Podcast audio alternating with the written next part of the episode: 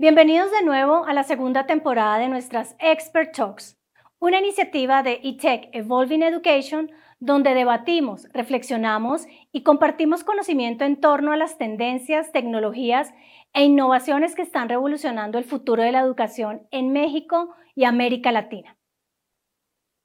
Quiero extenderle una cordial invitación a las empresas, instituciones, escuelas y universidades de los sectores público y privado del ecosistema educativo a participar en nuestra edición 2022 de eTech Evolving Education. Allí nos reuniremos con líderes y expertos del sector educativo a nivel global con el objetivo de regenerar para co-construir la educación del futuro ante la nueva realidad. Desde que se desató la crisis sanitaria causada por la COVID-19, la educación online ha tomado cada vez más fuerza debido a que muchas de las instituciones educativas han tenido que migrar de un modelo que antes de la pandemia era 100% presencial a lo virtual, o una combinación de los dos, es decir, híbrido.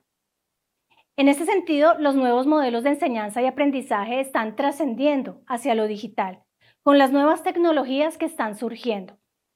Pero, ¿cómo evolucionar en los próximos años con base en los aprendizajes que nos está dejando esta contingencia a nivel educativo? Para responder esta y otras preguntas, hoy hemos invitado a Pablo Borbón, Senior Director of Growth de Open LMS. Bienvenido Pablo, gracias por aceptar nuestra invitación y es un gusto tenerte en nuestras Expert Talks. Muchas gracias Marta, es un gusto para mí estar aquí. Para iniciar, me gustaría que nos platicaras un poco sobre Open LMS. ¿Cuándo fue fundada la compañía? ¿Cuál es su rol dentro del sector educativo? ¿Y cómo apoya a las instituciones de este ámbito a trascender en la educación en línea? Claro que sí, Marta. Mira, nosotros tenemos una historia muy bonita aquí en Latinoamérica. Eh, comenzamos en el año 2002, en Colombia específicamente.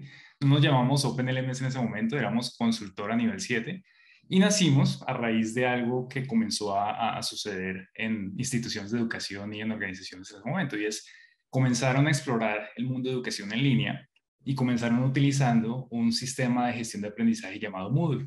Moodle es, de hecho, el LMS más utilizado en el mundo, es open source, por lo tanto también es gratuito para poder descargarlo, y entonces comenzaron a utilizarlo cada vez más. Lo que sucedió es que a medida que lo utilizaron, encontraron que en realidad la parte gratuita de Moodle está en la descarga únicamente, pero que hay costos ocultos en términos de administración, de mirar cómo efectivamente escalar la iniciativa a medida que iban creciendo el número de estudiantes, etcétera. Entonces, esas complejidades fueron las que justamente comenzamos a atender desde nivel 7 en ese momento, y es eliminar toda la parte técnica, toda la parte operativa en un modelo de software como servicio, y que las instituciones en realidad se pudieran enfocar en lo que más les interesa, que son sus estudiantes, el contenido, los profesores. Entonces, todo eso ha venido sucediendo durante muchos años. Nosotros venimos trabajando en, la región, en México, en Perú, en Colombia. Y en el 2015 fuimos adquiridos. Eh, nuestro CEO actual, Phil Miller, ha venido trabajando en juntar varias compañías, tanto en Latinoamérica como en el mundo, que se dedicaran a lo mismo, que fueran basadas en Moodle también, para irlas agrupando y al final pues proporcionar valor de una manera mucho más grande, con un impacto mayor, con un equipo global. Y es así como nos convertimos en OpenLMS. Lo, lo más bonito, y digamos esto es algo muy personal, es que en OpenLMS nuestro equipo directivo, inclusive del cual hago parte, pues es compuesto también por latinoamericanos y eso no es muy común en este tipo de empresas y para nosotros es, es un motivo de orgullo. Qué interesante, Pablo. Y bueno, entrando un poco en materia, Sabemos que la educación virtual ha sido la gran facilitadora para continuar con los programas académicos de escuelas y universidades. Pero, ¿cómo lograr un balance entre lo aprendido en los últimos dos años de pandemia y la imperiosa necesidad de volver a la presencialidad por parte de algunas instituciones educativas? Yo creo que ese es un punto muy importante. La pandemia principalmente creo que nos ayudó a aclarar muchas suposiciones que, tuvíamos, que teníamos perdón, respecto a la educación en línea. Creo que mucho de, de lo que giraba en torno a la educación en línea eran inquietudes. Tiene la misma validez que un programa presencial, es igual de significativo para mí como fuente de ingreso, como institución, es igual de aceptado en el mercado laboral. Yo creo que muchas de esas dudas se despejaron y la tecnología supo responder en el momento en que más se necesitaba. A partir de ahora, y ya que hay otro tipo de expectativas de los estudiantes, de los profesores y otras realidades, porque ya no hay cuarentenas estrictas, por ejemplo, creo que el punto más importante para las instituciones es partir de lo que se aprendió, construir nuevas suposiciones y entrar en un proceso muy ágil, posiblemente inclusive de experimentación, en el cual puedan obtener feedback rápido y hacer partnerships de calidad con esos estudiantes para determinar cómo suplir sus necesidades. Yo creo que mucho de lo que aprendimos no necesariamente va a ser aplicable en el largo plazo. De pronto algunos estudiantes sí esperan volver a las aulas, habrá otros que encontraron un modelo muy flexible en, la educación en línea y para los cuales de pronto su preferencia era por ahí. Entonces las universidades definitivamente creo que pueden es aprender a experimentar rápido y a ser muy ágiles en reconocer las señales que el mercado y que sus audiencias les vayan a enviar. Claro, adaptar eh, los modelos educativos a las necesidades de los estudiantes. Eh, ¿De qué manera las instituciones educativas se deben preparar para tener nuevas maneras de conectar tanto con los estudiantes como con los profesores y docentes ante esta nueva normalidad? Es, un punto en el que yo creo que las universidades pueden ser generosas y empáticas. Hay, un número de, circunstancias en las que hablábamos con nuestros clientes y ellos decían que existía un espectro entre las estrategias punitivas y las estrategias que buscaban motivar a las, a las facultades, a los profesores y a los mismos estudiantes. Yo creo que hay todo un número de, elementos tácticos que las universidades pueden tomar en ese, en ese espectro para poder determinar qué es lo que mejor funciona. La preferencia de muchos de nuestros clientes en términos de efectividad ha sido motivar, ¿cierto? Entonces, ellos prefieren hacer cosas como profesionalizar la práctica de la educación en línea, hacer entrenamientos, motivar a través de credenciales, de certificados, temas que al final el docente no solamente vea el valor de adoptar la práctica, sino el valor que aporta a su profesión misma. Y lo mismo pasa con los estudiantes. Cuando los estudiantes ven, por ejemplo, que la educación en línea no solamente les permite acceder al mismo tipo de, experiencia que podrían tener presencial, sino que puede inclusive expandir los tipos de contenido que pueden consumir. En el caso muy preciso de, algo que nos dijeron hace, hace muy poco es la educación virtual a un estudiante le permitió escuchar las lecciones mientras iba en el bus camino a su universidad y esa complementariedad es algo que es muy valioso. Entonces, fíjate que en este punto es mostrar el valor, comunicarlo de manera muy efectiva, motivar para que se generen hábitos y al final eso va generando adopción. Más que, que hemos visto que no ha sido muy efectivo, generar políticas que sean punitivas y de pronto restrictivas tanto para estudiantes o profesores. Personalmente, inclusive en algún momento me pasó prepandemia, pero es importante inclusive hacer la reflexión de cómo eso puede eh, cambiar justamente en el nuevo contexto. Y es, en su momento, en un programa maestría que estaba cursando, yo manifesté la, la, preocupación de si yo no asisto a tres clases presenciales, automáticamente repruebo una materia, ¿cierto? Y eso yo creo que en el contexto actual, ese tipo de restricciones, ese tipo de, de políticas ya no tienen cabida y creo que las universidades han aprendido justamente a reconocerlo. Claro, la flexibilidad, que es un punto muy importante en estos momentos. Y bueno, en este aspecto, la tecnología eh, juega un rol muy importante. ¿Cómo pueden las instituciones educativas utilizar estas herramientas de aprendizaje como una oportunidad de negocio? Es muy buena pregunta. Yo creo que hay, hay, hay una especie como de menú que las universidades han venido explorando, ¿cierto? Yo creo que tradicionalmente se pensaba en la educación en línea como una actividad que proporcionaba oportunidades para escalar lo que ya se venía haciendo, lo que ya se estaba ejecutando a nivel estratégico. Entonces, ahí es donde tú encuentras elementos como programas de pregrado o posgrado o maestría virtuales. Eran formas de escalar lo que ya era el, objeto principal de una universidad, que era ese tipo de iniciativas. Y lo que las universidades han venido explorando y lo que creo que va a ser importante y clave en términos competitivos de ahora en adelante es diversificar las fuentes de ingreso. Creo que justamente en los, en los programas que tú has cubierto anteriormente, has hablado de temas muy interesantes como microcredenciales, como el tema de hacer partnerships, por ejemplo, con autoridades locales, con gobiernos, cómo pueden las universidades inclusive ofrecer programas que sean in company y ayudar a los empleados a crecer profesionalmente en sus roles. Entonces, hay un sinnúmero de estrategias y de opciones que tienen las universidades para diversificar su ingreso y creo que ese va a ser el principal punto de identificación.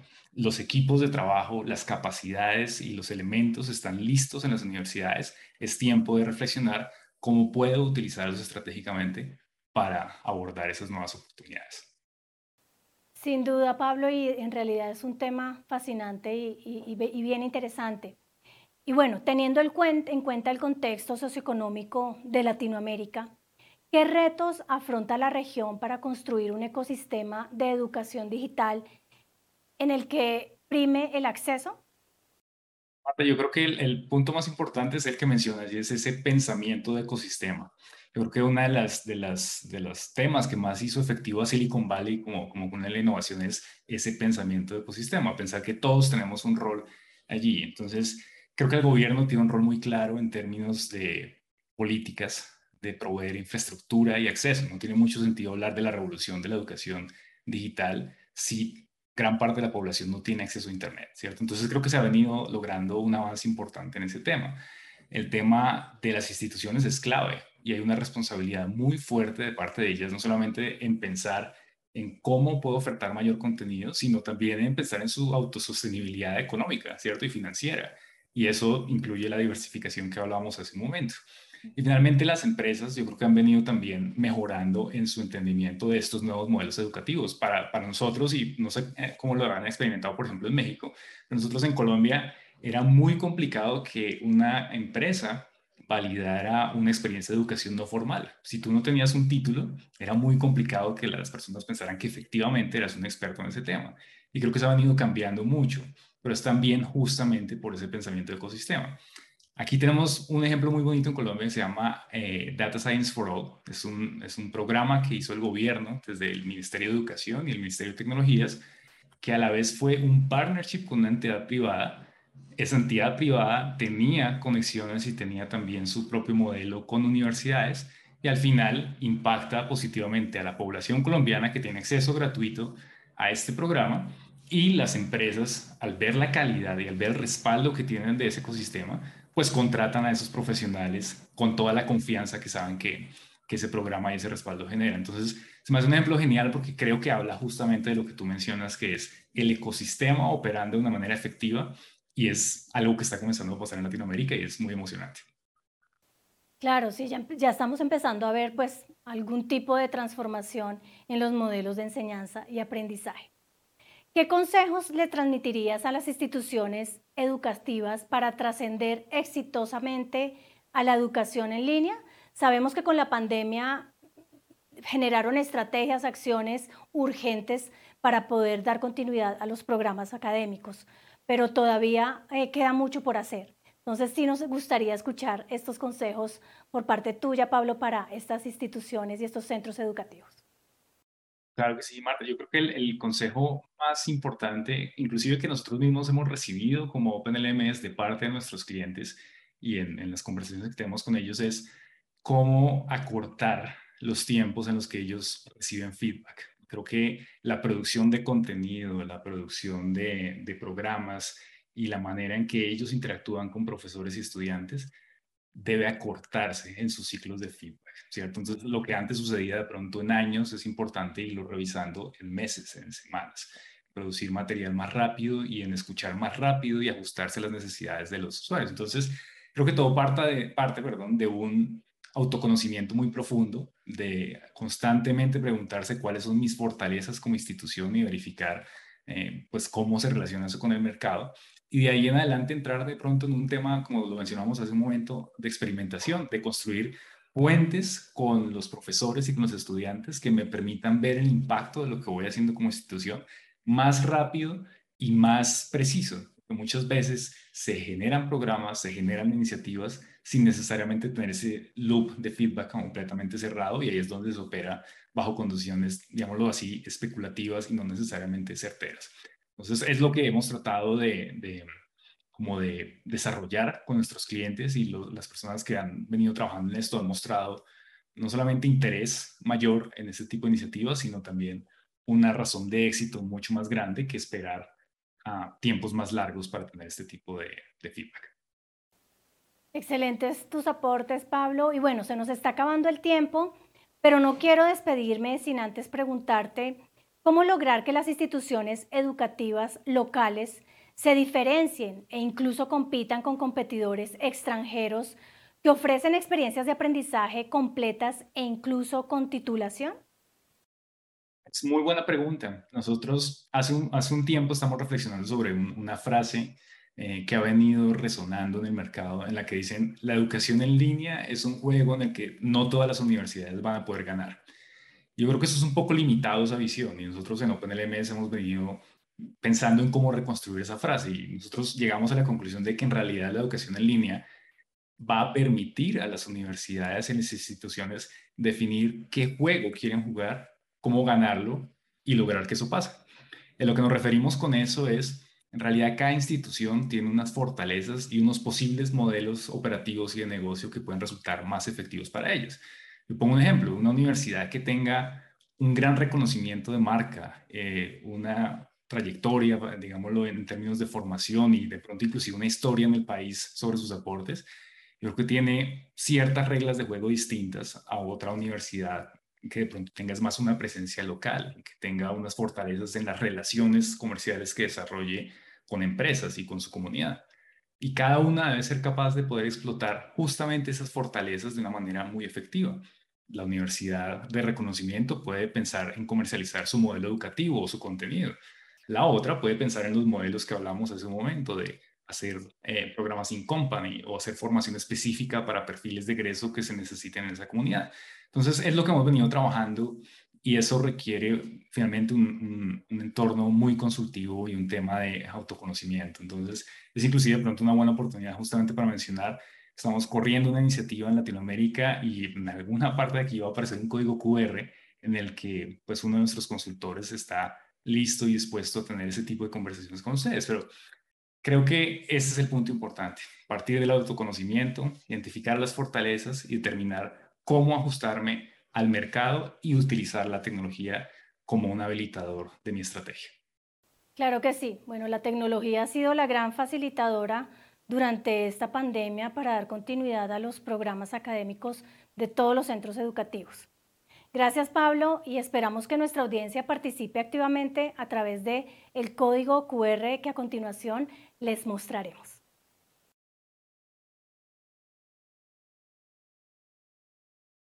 Agradecemos mucho tu participación en esta enriquecedora conversación y nos vemos en julio durante la segunda edición de eTech Evolving Education, que les recuerdo se realizará del 7 al 9 de julio en el Centro Expositor de la Ciudad de Puebla, en México. Ya pueden registrarse a través, sin costo a través de www.etechevolvingeducation.com. A toda nuestra audiencia, muchas gracias por conectarse y participar. Síganos a través de nuestras redes sociales y no se pierdan los próximos episodios de esta nueva temporada de nuestras Expert Talks. Regeneremos y co-construyamos la educación del futuro. Soy Marta Carvajal y ha sido un gusto estar con ustedes. Nos vemos en una próxima oportunidad.